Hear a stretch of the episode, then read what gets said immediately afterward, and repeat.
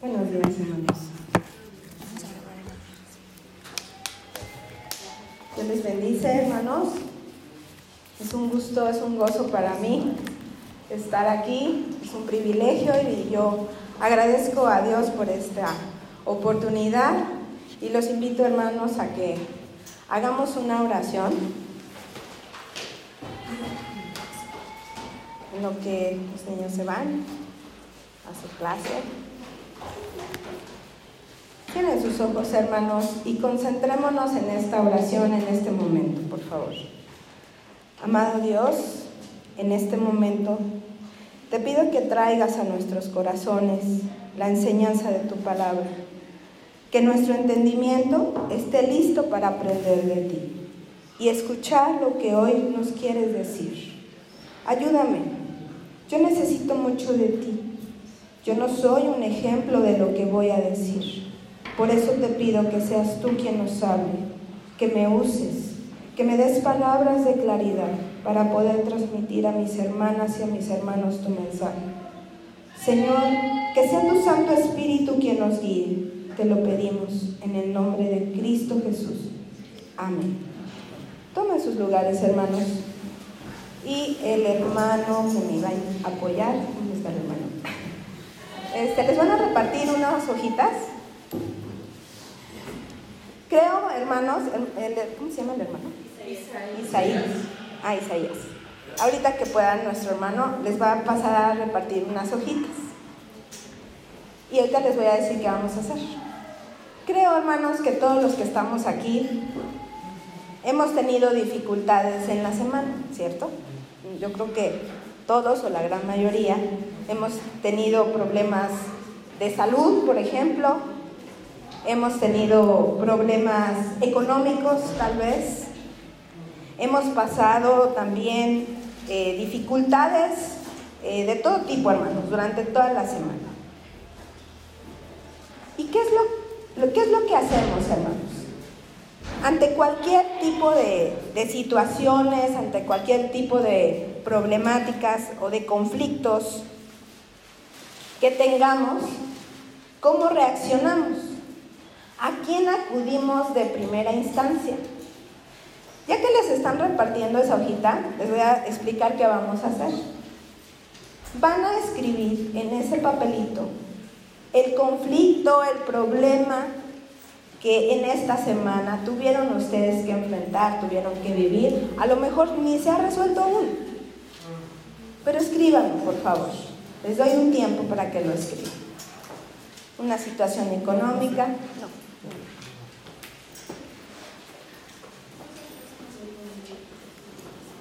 algo, hermano, que te entristece, también puedes escribirlo en ese papelito. Algún familiar enfermo, algo que te duela, hermano, algo que te entristezca, escríbelo, por favor. Y como lo acabamos de, leer en Filipenses 3.1, el, el apóstol Pablo nos dice, por lo demás, hermanos, gozaos en el Señor. A mí no me es molesto el, escribirlo, el escribiros las mismas cosas y para vosotros es seguro. O sea, que el mensaje de hoy, que justamente necesitamos escuchar hoy, porque cada uno de nosotros tenemos preocupaciones, angustias, aflicciones y temores y etcétera y etcétera y etcétera. Tenemos que estar siempre gozosos, pero ¿cómo le hacemos en medio de, de esas dificultades? El apóstol Pablo, cuando escribe esta carta a los filipenses, él estaba preso. Y aún así, él, ¿cómo escribía? Con gozo. Entonces, hoy vamos a ver cómo le hacemos para estar siempre gozosos en medio de esas aflicciones. ¿Ya todos escribieron su preocupación, su temor en ese papelito? Ahí guárdenlo, ahorita les voy a ir diciendo qué vamos a hacer. Hermanos, cuando nosotros estamos en comunión con nuestro Señor Jesucristo, el gozo viene de Él. y nos regocijamos en el Señor. Amén. No, no, como que no se escuchó bien. A ver, vámonos. Cuando nosotros estamos en comunión con nuestro Señor Jesucristo, el gozo viene de Él. Amén. Amén. Eso, eso, ¿Y nos regocijamos en el Señor? Amén. Ah, entonces sí. ¿Por qué? Porque el gozo es el fruto de qué? No, creo que no. Porque el gozo es fruto del no, del Espíritu Santo. ¿No? ¿No, no, no dice así? No, la palabra de Dios. El gozo es el, es el fruto del Espíritu Santo, o sea, el resultado, ¿verdad? Ok. Vamos a ver, bueno, me están ayudando con la... Ok. Em,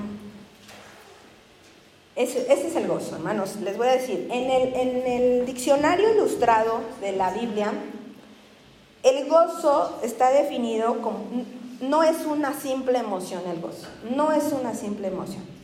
El gozo es una calidad de vida. No sé si ustedes han escuchado, pero nos dicen, ¿no?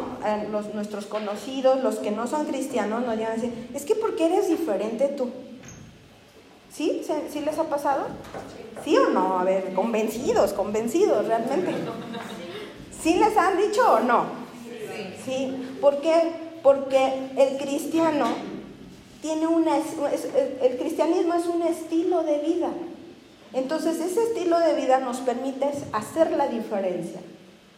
Porque entonces los problemas, las dificultades las vivimos de diferente manera porque no estamos solos. Porque en medio de eso, de todas maneras, estamos aquí, ¿no? Venimos hoy. Y ya cantamos a Dios y en cada, una de las alabanzas habla de esto, de que estamos gozosos, de que en medio de la tristeza y en medio de la aflicción, pues vengo a cantarle y a alabarle a Dios. Pero a veces ni siquiera estamos sonriendo, ¿no? Yo veo a las hermanas, desde que llegamos aquí, yo veo a las hermanas que cantan y cantan y, sonríen. No creo que sea un, este, como que un estándar, ¿no? Así de, te subes y sonríes, no creo. Sino que están disfrutando, ¿verdad? La alabanza a Dios, le están alabando a Dios y así tendríamos que contagiarnos todos. Entonces, perdón, ya me estoy yendo. Este, entonces el gozo eh, es el fruto del Espíritu Santo, ¿sí? Bien, vamos a ver en el Antiguo Testamento, les voy a dar el texto nada más. Ya con calma ustedes lo ven, porque este es nada más el antecedente, ¿de acuerdo? En Deuteronomio 16, del 1 al 8, podemos ver que ahí el culto que ellos, que, que se practicaba en ese entonces, el culto rebosaba de gozo. Y este se expresaba en fiestas y tumultuosas celebraciones. La fiesta de la Pascua.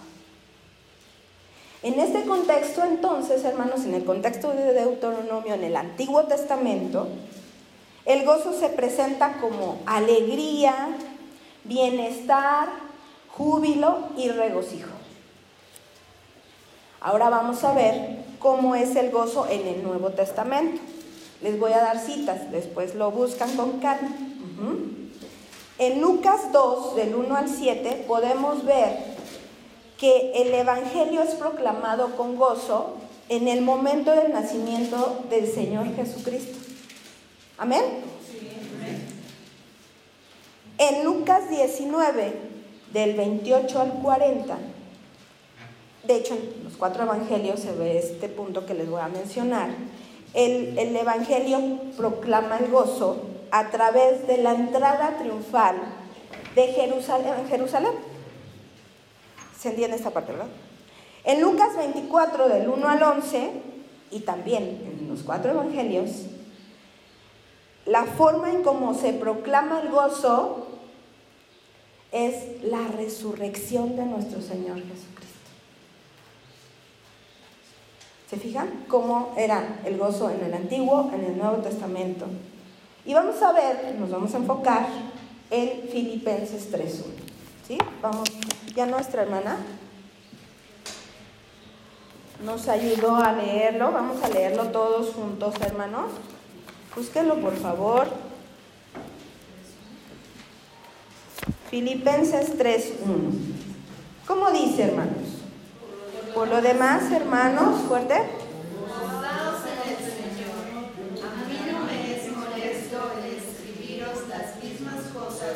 para vosotros es seguro.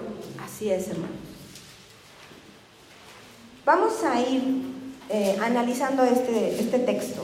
Fíjense. Les decía yo que el apóstol Pablo, cuando escribe esta carta a los filipenses, él estaba preso. ¿Estamos de acuerdo, no? Y si analizamos eh, parte de la carta a los filipenses, podemos encontrar varios versículos que habla sobre el gozo. O sea que el apóstol Pablo está redactando la carta y muestra gozo.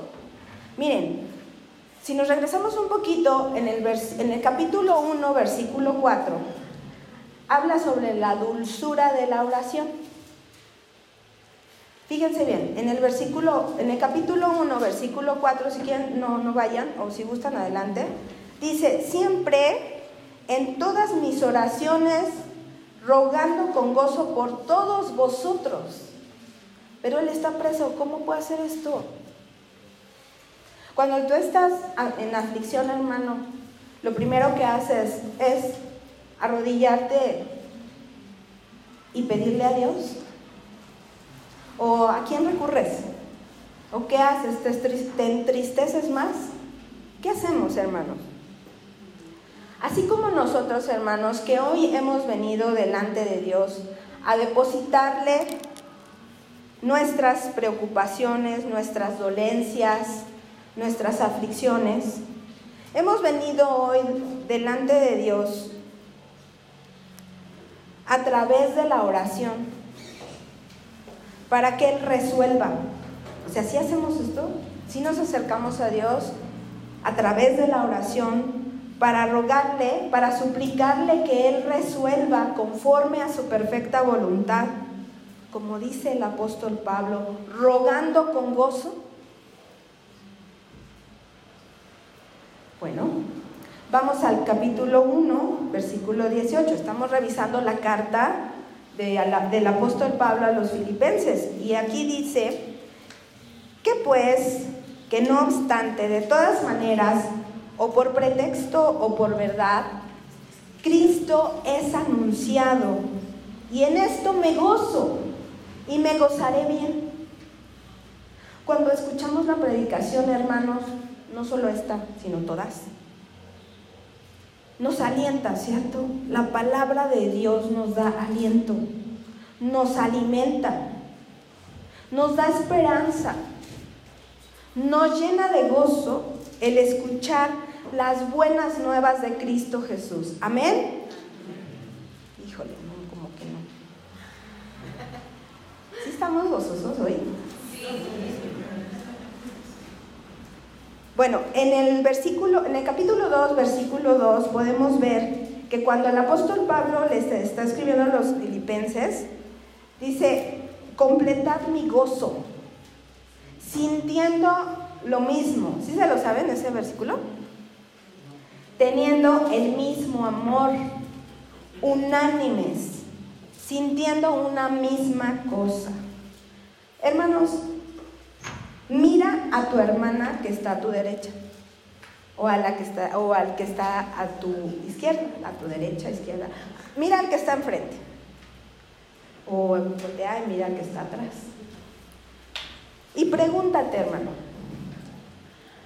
¿Puedo con seguridad decir lo que escribió cada uno de ellos en ese papelito? ¿Podría saberlo? No, hermanos, la verdad es que no. Probablemente algunos sí, porque se conocen, algunos se conocen, se hablan por teléfono en la semana, o ya de antemano saben cuál es su, su problemática, cuál es su dificultad pero difícilmente nos acercamos, hermanos, esa es la verdad. No los estoy regañando. En el capítulo 2, versículo 16, dice el apóstol Pablo, asidos. O sea, aférrense a algo con la mano, eso es asidos. Aferrarse con la mano a algo. ¿A quién nos aferramos nosotros, hermanos? ¿Al vecino, al amigo, al, al papá, a la mamá o a Dios? Así debería ser, ¿verdad? Aquí, aquí el apóstol Pablo, ah, porque dice el apóstol Pablo que nos aferremos así, de la palabra de vida, para que el día de Cristo yo pueda gloriarme, dice el apóstol Pablo, de que no he corrido en vano, ni en vano he trabajado. Aquí el apóstol Pablo les dice a los filipenses que si, que si siguen sus recomendaciones, habrán dado frutos. Y Él estará gozoso, estará orgulloso de ellos, de lo que cada uno ha hecho. Y así su trabajo y sus esfuerzos no habrán sido en vano. O sea, los trabajos de las recomendaciones del apóstol Pablo no va a ser en vano. Hermanos, la invitación el día de hoy es que demos fruto que todos los que estamos aquí demos ese fruto. Que hagamos, hermanos, oración eh, eh, toda la semana. ¿Pero por quién? A ver, intercambien sus papelitos. No se fijen quién es, porque luego no, ay, sí, a mi amigo, a, mi, a mi hijo, a mi hija. ¿no? Por favor, les pido, sin hacer mucho desorden, que intercambien el papelito. Todos. Cambien el papelito. Creo que el hermano Israel no tiene papelito. Todos tienen papelito, todos escribieron en el papelito su preocupación, su angustia, ¿sí? Con toda confianza, hermanos, intercambien ese papelito. Y entonces les voy a pedir que durante toda la semana oren por esa necesidad de ese hermano, de esa hermana. Y el próximo domingo le vamos a preguntar a mi hermano o a mi hermana cómo está su situación, cómo le fue durante la semana, si se resolvió, si ya se encuentra mejor de salud. Demos fruto. Y nos, nos gozaremos entonces de las respuestas de nuestro Señor Jesucristo. ¿Ok? ¿Alguna duda? ¿Alguna pregunta? Me decía mi esposo. Es que o, es como si fueras a dar una clase, es como si fueras a dar una terapia. No, esto es diferente, pero parece. No, no, no. Este, yo espero que, que sea de bendición para cada uno de ustedes. ¿Ok? Bien, en el, en el capítulo 3, versículo 1, este, vamos a ver que ya propiamente es como si ya se estuviera o se empezara a despedir el apóstol Pablo de los filipenses en su carta. Porque dice, gozaos en el Señor. Entonces el apóstol eh, ya se está acercando a la conclusión de la carta. Pero es como si algo interfiriera. Como, como, si su como si en su pensamiento viniera otra cosa en ese momento. Y entonces dice, por lo demás, dice ahí en el texto. Por lo demás, es como si hubiera encontrado otra inspiración, ¿no? O sea, algo, algo sucedió, algo lo motivó a suspender el tema de lo que veníamos diciendo y escribe sobre las mismas cosas. O sea, ¿sabes qué? Todavía me falta decirte algo más. ¿De acuerdo? Hermanos, las verdades este, básicas doctrinales y prácticas a las que Pablo probablemente se refiere a su ministerio docente, es de una carta que hemos venido ya revisando ahorita en este momento. Y dice entonces que no, que no, para él no es gravoso, ¿verdad? Repetirlo otra vez. Porque es para ustedes es bueno, dice, para nosotros es seguro, dice el apóstol Pablo, ¿no? Entonces podemos ver cómo el apóstol Pablo está exhortando aquí a la unidad. Es un mandato reiterado. ¿Cuál es ese mandato de hoy? Alégrense, gócense. Es parte, hermanos, esto, escúchenlo bien así, esto es parte de la calidad de la fe que tenemos. ¿En quién? En Dios. Que en medio de las pruebas, hermanos, que en medio de las preocupaciones, de las dificultades económicas, del dolor que, que podamos sentir en nuestro corazón, tenemos la seguridad que todo está en las benditas manos de nuestro Señor Jesucristo. Amén. Amén. Y sí, por eso les pedí que escribieran en ese papel la situación que les aflige. Y lo hemos hecho con la confianza, ¿verdad? Creo. Yo estoy segura que sí lo, hicieron así. Con la confianza de que Dios toma el control de nuestra situación. Que Dios toma el control de todo cuanto me sucede, de todo cuanto me acontece. Y es así como nos llenamos de gozo. Porque podemos hacer a un lado esa angustia, a un lado esa preocupación y nos podemos y podemos recibir del Espíritu Santo ese gozo,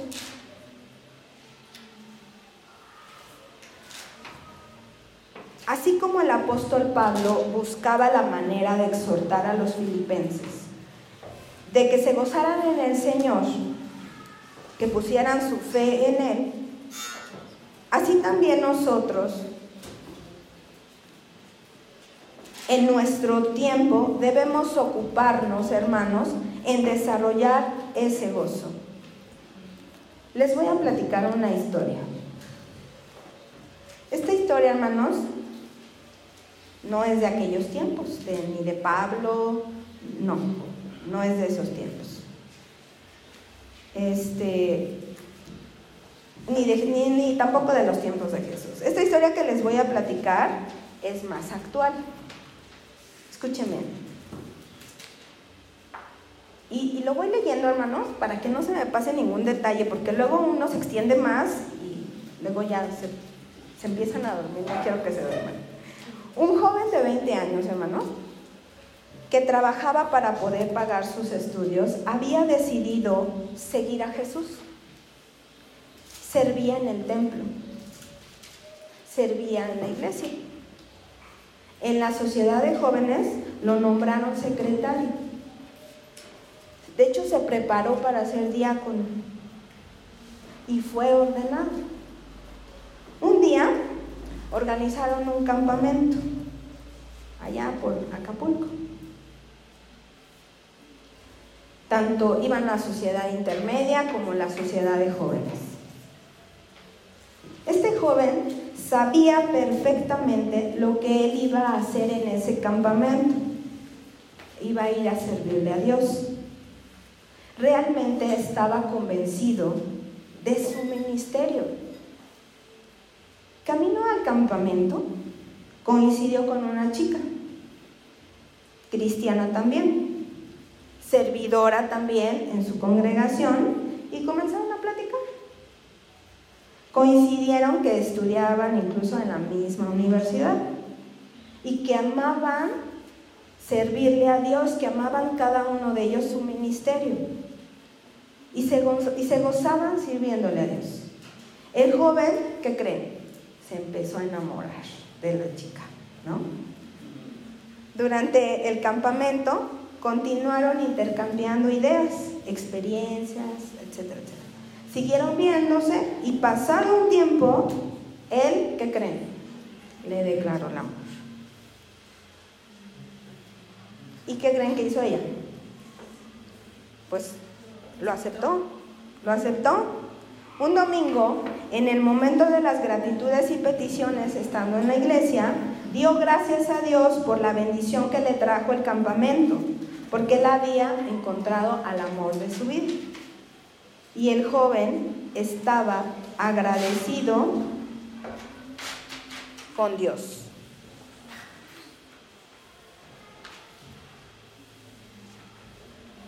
Porque mientras que él tenía bien claro lo que iba a hacer en ese campamento, que era servirle a Dios, Dios le permitió conocer al amor de su vida. Y entonces dio testimonio, hermanos, ahí en la iglesia. Y compartió con los hermanos el siguiente texto bíblico que ahora yo se los comparto. Dice, más buscar primeramente el reino de Dios y su justicia y todas las cosas serán. Mateo 6, 33. Este joven se casó con la chica, tuvieron hijos y se gozan sirviendo a Dios. Hermanos, ¿ustedes quieren estar siempre gozosos? En medio de las aflicciones. Pues aquí el apóstol Pablo nos dice que nos ocupemos de las cosas de Dios.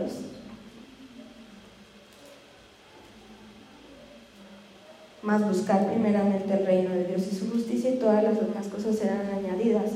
Si tú tienes una preocupación, un temor, un problema, busca a Dios, encuentra el gozo en Él y todo se va a resolver. Que Dios les bendiga.